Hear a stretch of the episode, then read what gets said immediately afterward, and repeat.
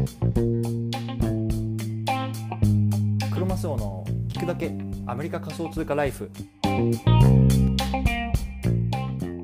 皆さんおはようございます。アメリカ西海岸在住のクロマスオです。今日は10月4日月曜日の朝ですね。早速聞くだけアメリカ仮想通貨ライフを始めていきたいと思います。よろしくお願いいたします。今日のテーマなんですけれども今日はイーサリアムの発展で海外移住がしやすくなる2つの理由これはねテーマで話していきたいなと思いますで今回のね対象のリスナーさんは海外移住してみたいんだけど収入源が円だから為替負けしそうで怖いなとかあとはね現地通貨でね稼ぐのちょっと無理だしねどうすればいいのかなみたいなそういうふうにね考えてる方向けの内容になっています。で、今回はどっちかっていうとそのまああの通貨とかあとは言語とかそっちの方にねあのフォーカスしているので例えばねまたそのビザの問題とかその滞在許可証の問題とかって、まあ、海外移住する際には必ずついて回ってくる問題だと思うんですけれどもそこはねちょっと今回置いておくのであくまでもこう収入源とかそういうところにフォーカスした話っていうところをね前置きとしてあの置いておいてください。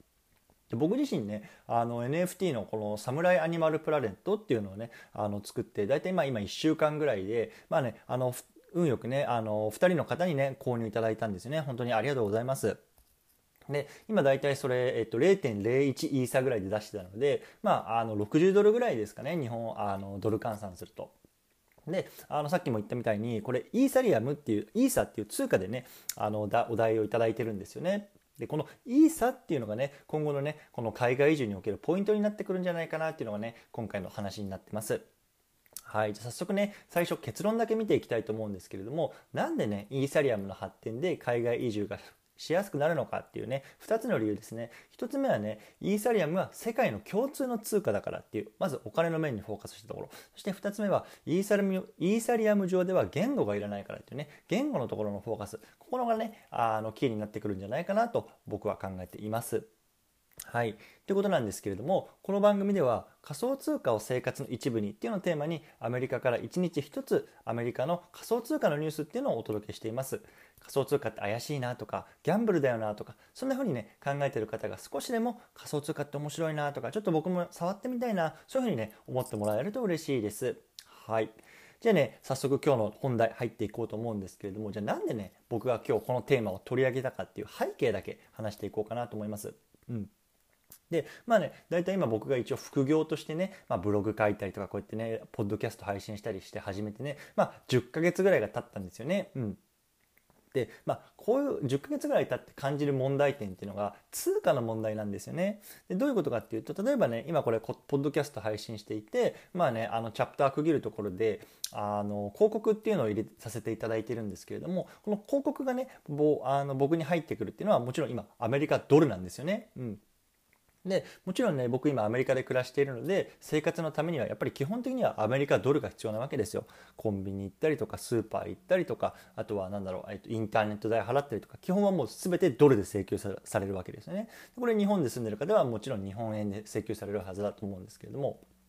でね、あのもちろんね僕が今あのやってる本業っていうところの,、まあ、あのお給料っていうのはあの米ドルアメリカドルベースでもらってるんで、まあ、それはそれで生活できるんですけれども、ね、副業に関して言うと今僕はねこうやって日本語で発信してるわけじゃないですか。でアメリカのアフィリエイトを使っていれば日本のアフィリエイトを使っているとか、まあ、少しねこうあの国境をまたいでねあの稼いでいるところがあるんですよね。で例えばアマゾンのあのアフィリエイトなんかもいい例なんですけれども AmazonUS でねあの売れればねアメリカドルとして僕に入ってきますし AmazonJapan で売れればね日本円として僕に入ってくるわけですよね。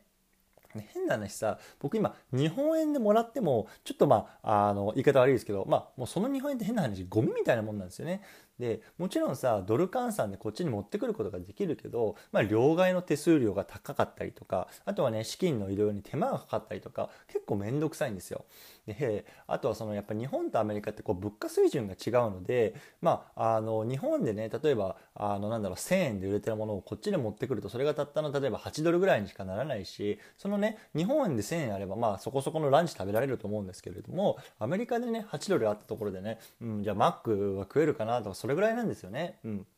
まあ、つまりその日本のサービスで日本円を得ながらアメリカそれをアメリカドルにしてアメリカで暮らそうとするとやっぱり手数料負けとか為替負けとかしちゃうんですよね。でじゃ日本の副業でさ20万円稼いだよって結構大金じゃないですかもちろんさアメリカでもそれって大金なんですよで日本で20万円さあの副業で稼げたらもうそれだけで多分暮らせる人は暮らせると思うしあとは何だろうそれだけでねもう会社辞めようかなって思えると思うんですけれども実はねアメリカだとねこの20万円っていうのはねまあそんなに大金じゃないまあちょっと語弊がありますけどとこなんですよね。例えば20万円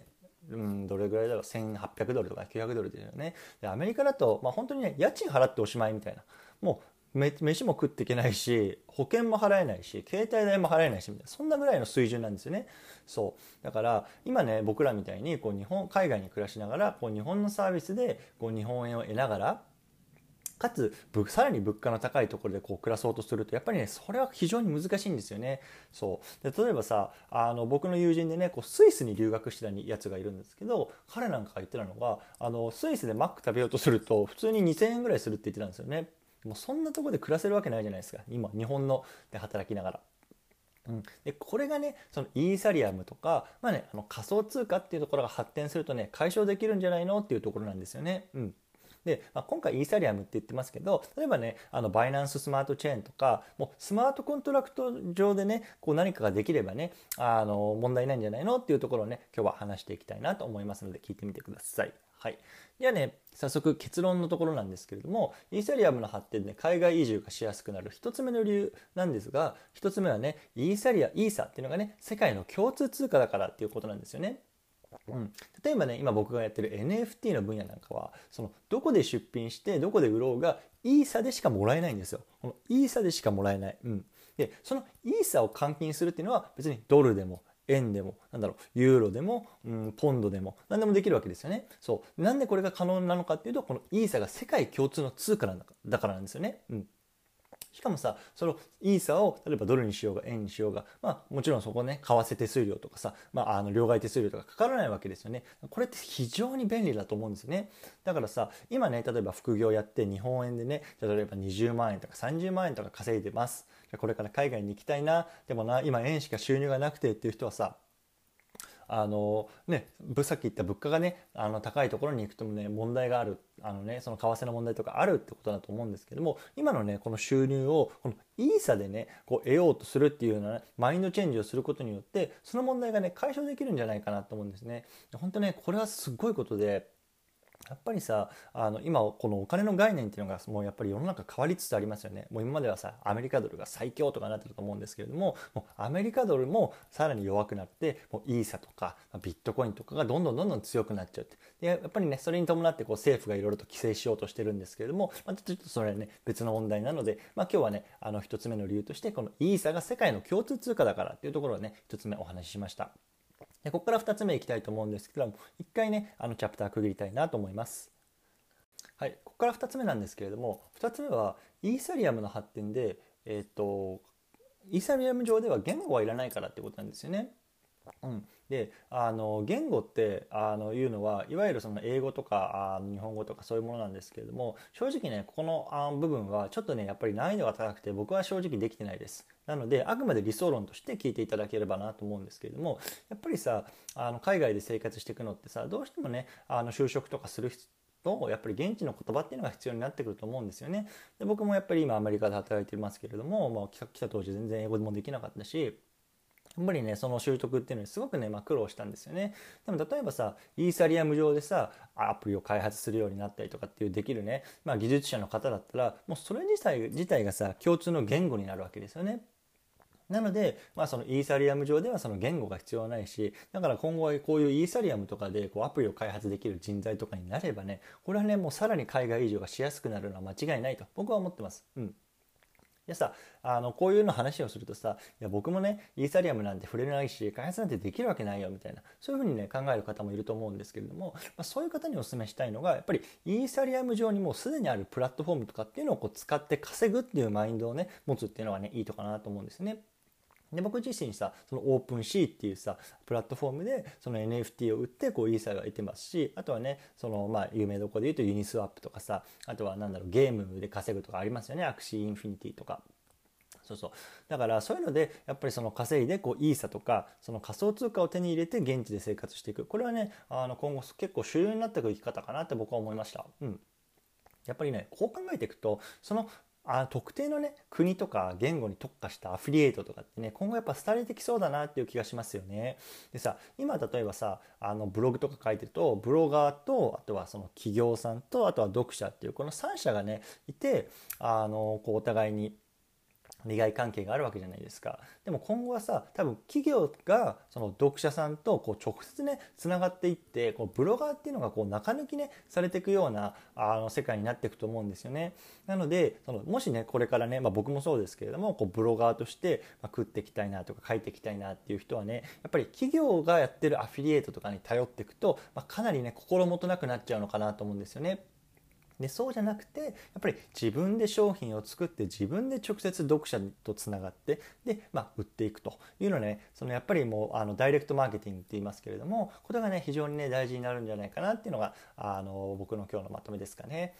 はいということで今日はあのこうやってお話ししてきたんですけれども最後まとめてみたいと思います。今日のテーマはイーサリアムの発展で海外移住がしやすくなる2つの理由というところでお話ししてきました。1つ目はイーサリアムは世界の共通通貨だからっていうお金の面。2つ目はイーサリアム上では言語はいらないからっていう言語の面。この2つにねフォーカスしてお話ししてきました、うん。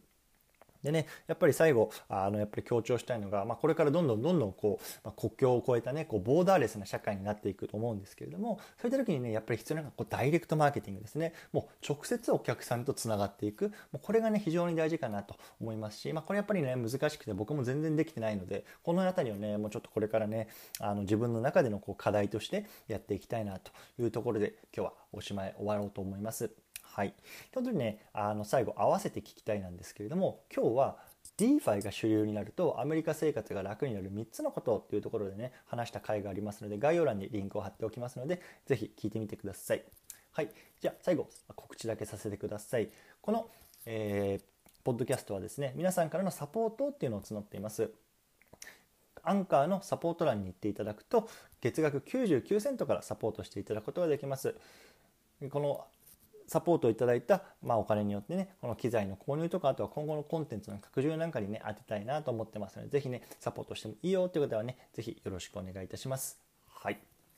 じゃあね、今日最後雑談なんですけれども、まあ、今日からね、いよいよね、こう10月がの新しいあの月が始まりますということでね、まあ、再三言ってるようにね、今週からね、ベビーシッターが来るんですよ。うん、月ね、2000ドル払ってベビーシッターを雇いました。っていうね、あのこの2000ドルをね、少しでもね、こう回収できるようにね、こう頑張って稼がなきゃいけないなということでね、まあ、こうやって日々コツコツ配信しながら今日も頑張っていきたいなと思いますので、皆さんも体に気をつけて頑張っていきましょう。ということで、車様でした。バイバイ。